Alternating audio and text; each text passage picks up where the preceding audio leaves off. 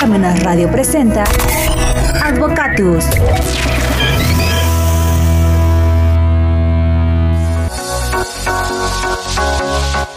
El señor se les va a morir en 3, 4 años. ¿no? Esperemos que no, esperemos que no. Bueno, 5, sale, va. Hola, ¿qué tal? Buenos medios días y como siempre, inmediatamente después de que suenan las 12 campanadas de reloj de catedral que se escuchan hasta aquí, hasta Parmenas Radio, damos inicio al programa Advogatus. Hoy lunes 20 de noviembre. Aunque es día festivo, pues los que trabajamos acá estamos, lo que nos gusta trabajar aquí estamos. Y damos la bienvenida al contador público Roel Abraham Morales Vázquez. Roel, bienvenido. Muchas gracias, maestro. Gracias por el espacio aquí con ustedes para desarrollar un tema en especial. Gracias por la invitación.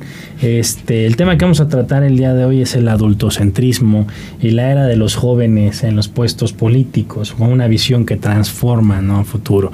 Hoy tenemos una una gran cantidad de funcionarios públicos muy jóvenes que están cambiando y están marcando la transformación en el Estado de Puebla a nivel federal, que con gran apego a sus principios y con el bien de la población pues están trabajando para ello.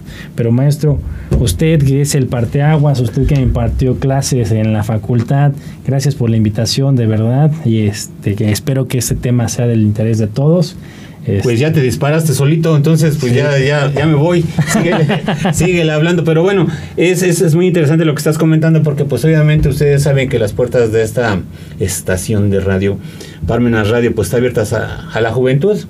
Ya ustedes pues ya están tomando casi cada ocho días esta, esta mesa y este micrófono, pues participando con su forma de pensar, la gente que todos los días se levanta temprano, la gente que todos los días trabaja, que todos los días tiene sueños, que todos los días le echa para adelante, pues es la gente que viene, ¿no? Y bienvenida a la, la juventud, tú eres muy joven. Sí, sí, 25 años. Tengo 25 y ya andas años. ahí este, en la política, ya andas ahí este, trabajando y en los nuevos puestos y en los puestos públicos.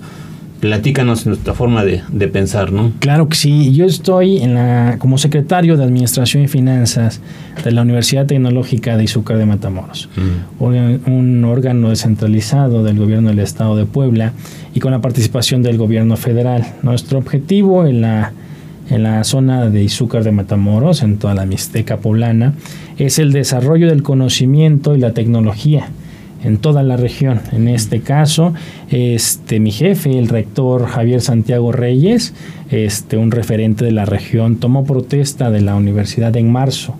Y este, entonces él llega como rector y me hace la invitación para colaborar con él para fortalecer un grupo este, de trabajo con una visión joven, una visión joven, pero que tuviera las líneas de trabajo, que, que, fuera muy fortalecido, con mucho conocimiento y con ganas de hacer cambios por todo aquello que se ha identificado para mejorar por la población. ¿no? Esto no es gratis porque pues obviamente si yo estoy en mi casa y estoy con el teléfono celular todo el día, en la computadora, en TikTok, y pues nadie me conoce, nadie me ve, no tengo relaciones, pues no voy a lograr avanzar, ¿no? El, el que saca la cara tal vez es al que, que, le pegan todos los días, pero bueno, es el que se esfuerza, ¿no? Claro que sí, sí, desde la cultura del esfuerzo hemos estado desde muy muy jóvenes trabajando, usted lo sabe, este desde la universidad, que vamos al despacho, que estamos investigando más, que desarrollamos ideas, que plasmamos proyectos.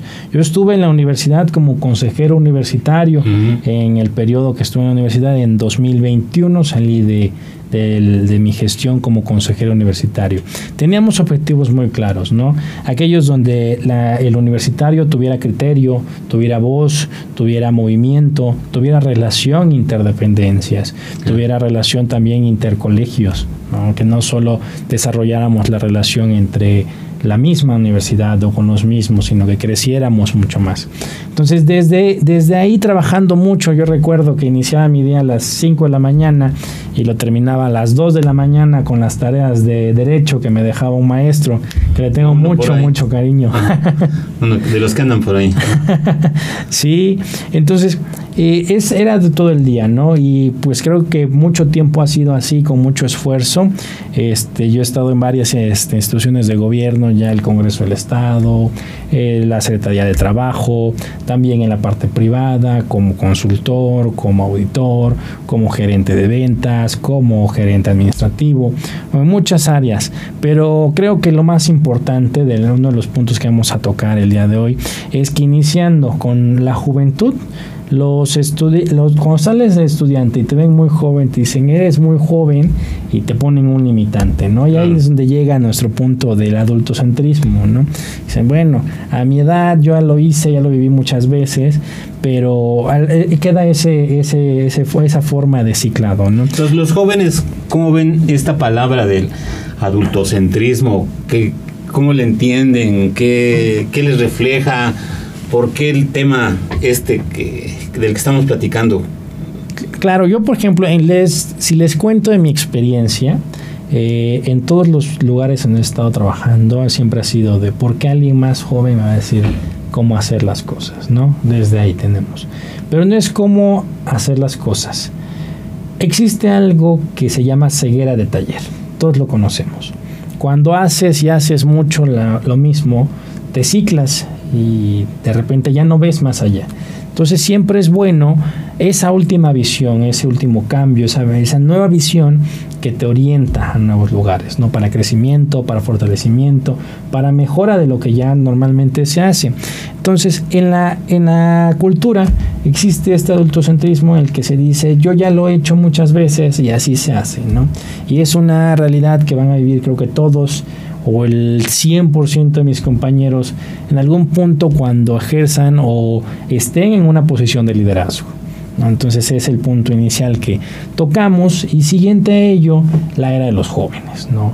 Como jóvenes tenemos nuevas visiones, nuevos proyectos, nuevas situaciones que vivimos, vivimos la pandemia, nos tocó cambiar radicalmente de un momento a otro la forma de, de aprendizaje y interactuar, ¿no? El autoaprendizaje, el desarrollo este, individual, mucho, mucho de esto nos ha cambiado. Y la era de las tecnologías, claro, donde hoy más que nada estamos comunicados a través de las tecnologías, investigamos, tenemos todo el alcance hoy desde la palma de la mano, ¿no?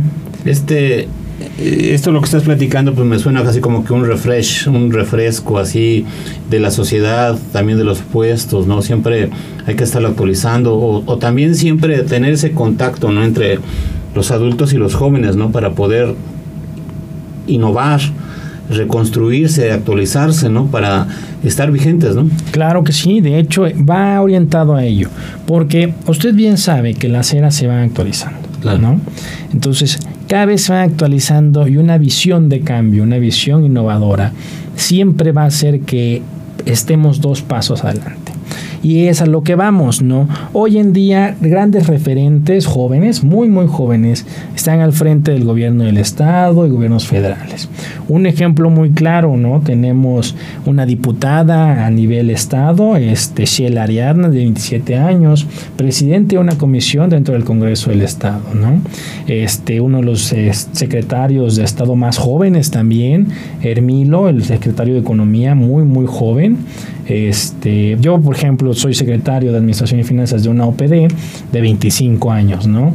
Pero vamos en esos proyectos donde lo anterior, ¿no? Estamos cambiando que lo anterior, el se hace siempre así, no sea de ese color, sino que le demos un cambio veamos la innovación, el desarrollo de un futuro, de unas visiones que cambian.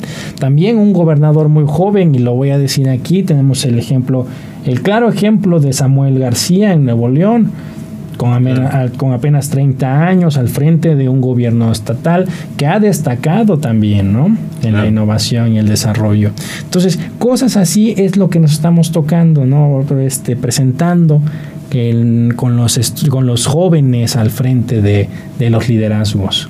Hay muchos estereotipos, ¿no? Así como que es que mi abuela, mi abuelo me dijo y hacía esto y comía así, pedía esto y, y te casas con esas ideas, ¿no? Y toda la forma de pensar es lo que era antes, ¿no? Y la realidad es que ha ido cambiando todo, ¿no? Sí, sí, claro. Pero los referentes siempre han estado.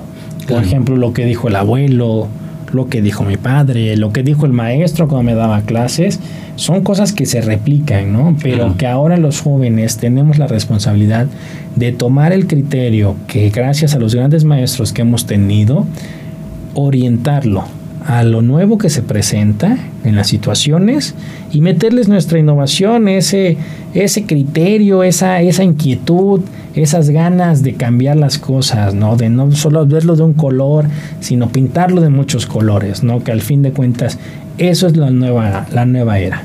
Yo creo que siempre he pensado que más o menos en el, año 60, 70, más o menos hubo un grupo de mexicanos muy preocupados por dar la identidad a nuestro país, ¿no? Y, se le dio fuerza al mariachi, al tequila, a, todo el colorido que, vivimos ahora y que lo disfrutamos con los pueblos mágicos, ¿no?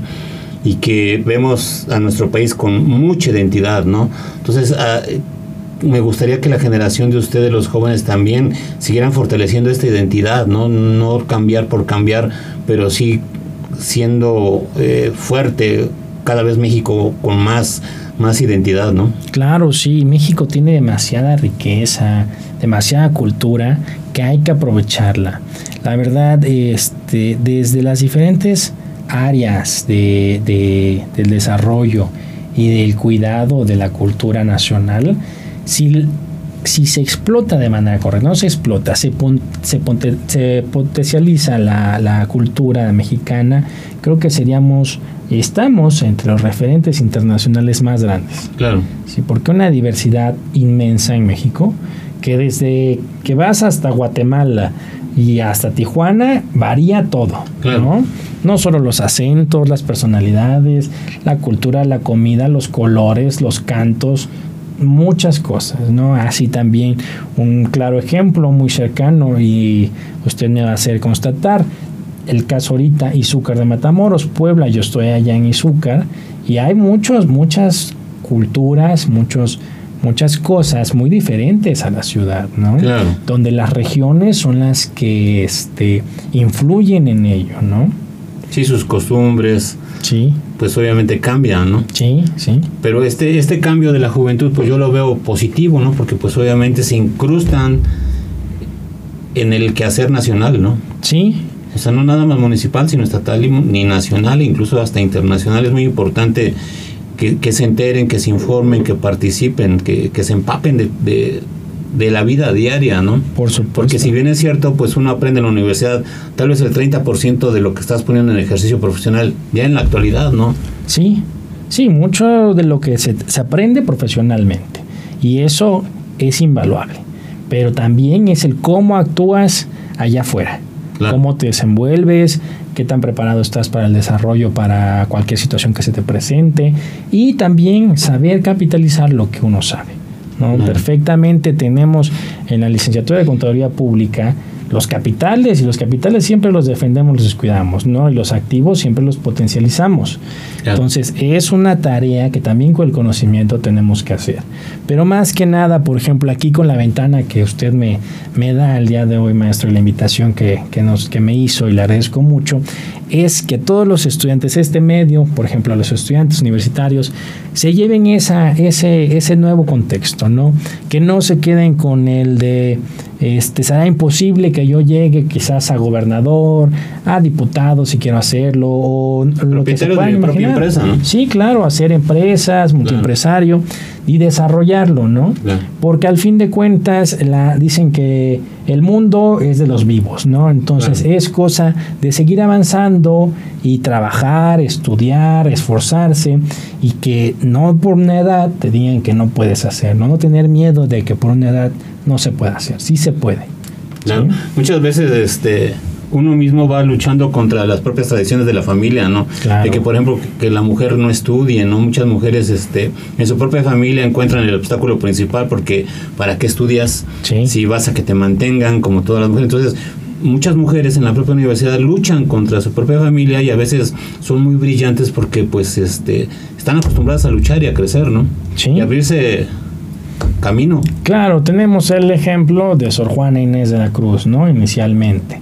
Pero ahora, en toda la ruptura social que ha hecho, hay cambios que se van desenvolviendo y hoy tenemos un ejemplo claro. ¿sí? Sí, pues obviamente eh, la- las universidades pues están llenas ya de, de mujeres que están este, estudiando, de mujeres que están aspirando a ocupar los nuevos puestos, a- Claro. a, a cambiar nuestro país, ¿no? Pues ahora Sí. precisamente con la equidad y todas esas cuestiones que se van dando, pues obviamente estamos viviendo ese cambio, ¿no? Sí, claro, sí, tenemos, este, tenemos los ejemplos claros de que actualmente hay gobernadoras, presidentas, candidatas a presidencias nacionales que no se había visto anteriormente. Claro. ¿no? Y han hecho un trabajo destacable. Claro. Y no es por ser mujer o por ser varón, las cosas van a cambiar o se van a ver de un tinte diferente, sino que somos personas y las personas tienen sus propias capacidades, tanto hombre como mujer o la diversidad en general puede desarrollar el cargo, puesto, este objetivo o misión que se quiera desarrollar. Entonces no hay ningún limitante, ¿no? Este, creo que sería el punto central de lo que estamos platicando hoy, que no hay limitantes, sino sí las limitantes que cada uno se ponga. Claro, México, yo siempre lo he dicho que México es un país que está abierto, que no te niega nada, o sea, Sí. crece porque obviamente tienes ganas de hacer las cosas bien, ¿no? Y las puertas se te van a abrir. Sí, Si no creces, si no le echas ganas, pues obviamente te vas a quedar ahí estático, ¿no? claro. Y quejándote de todo. Sin embargo, pues vas creciendo, vas cambiando y pues obviamente las puertas se van abriendo y va, va cambiando, vas cambiando tú, ¿no? Todos, todos cambiamos día con día, momento a momento y, y al final volteas y dices, ay, pues antes era yo otra persona completamente distinta, ¿no? Y ahora participo en la vida nacional, participo en la vida estatal y pues con mucho gusto, ¿no? Sí, sí, ¿no? Y le- el compromiso, por ejemplo, desde mi posición de una región, por ejemplo, de impulsar una región de la mano con un gran equipo que se ha fortalecido, es una responsabilidad inmensa. Claro. Porque no solo tienes voz y voto, tienes acción. Entonces, no es solo levantar la mano y decir, sino es actuar todos los días, levantarte temprano con un objetivo, con actividades, con trabajos, con proyectos, con ideas y estar ahí hasta que se cumplan, ¿no? Claro. Y pues bueno, pues es muy importante entre, entre todos, pues obviamente echarle, echarle ganas y, y seguir creciendo. Ustedes son muy jóvenes, me da mucho gusto que todos ustedes vengan. Pues, algún día estuvimos ahí en el salón de clases compartiendo, Así siempre es. con mucha alegría, con mucho entusiasmo, a veces con pleitos, pero bueno, pues era lo- es lo normal en cualquier casa. Pero me da mucho gusto que ustedes acepten y ahora hasta me anden buscando para poder participar en ese tipo de programas, no, no nada más la gente que, este, que ya tiene todo hecho viene, ¿no? La gente que está construyendo, la gente que está participando es la que está viniendo y me da mucho gusto que se renueven incluso los cuadros de la gente que está participando. Pero bueno, el tema pues obviamente es inagotable, pero Mirna Cortés, que es aquí la, la severa con el tiempo, ya nos marcó de que ya pasaron los 30 minutos. ¿Con qué cerramos este programa? Y además ya saben que todos ustedes son bienvenidos. A la Muchas hora gracias, que gusten, me marcan, creo que todo el mundo tiene mi número telefónico y me busca y con mucho gusto les abrimos las puertas. ¿Con qué cerramos? Pues más que nada, maestro, que agradecerle el espacio. Y a mí me gustaría que para todos sus oyentes, pues que no tengan miedo a esforzarse, ¿no? Y aprovechar las oportunidades siempre. Con misión, objetivo y mucho esfuerzo se pueden lograr grandes cosas, pero siempre, siempre con un gran compromiso. Perfecto, y portarse bien. Sí, Muy así bien, es. pues nos vemos para la próxima. Gracias. Gracias a usted. Bye.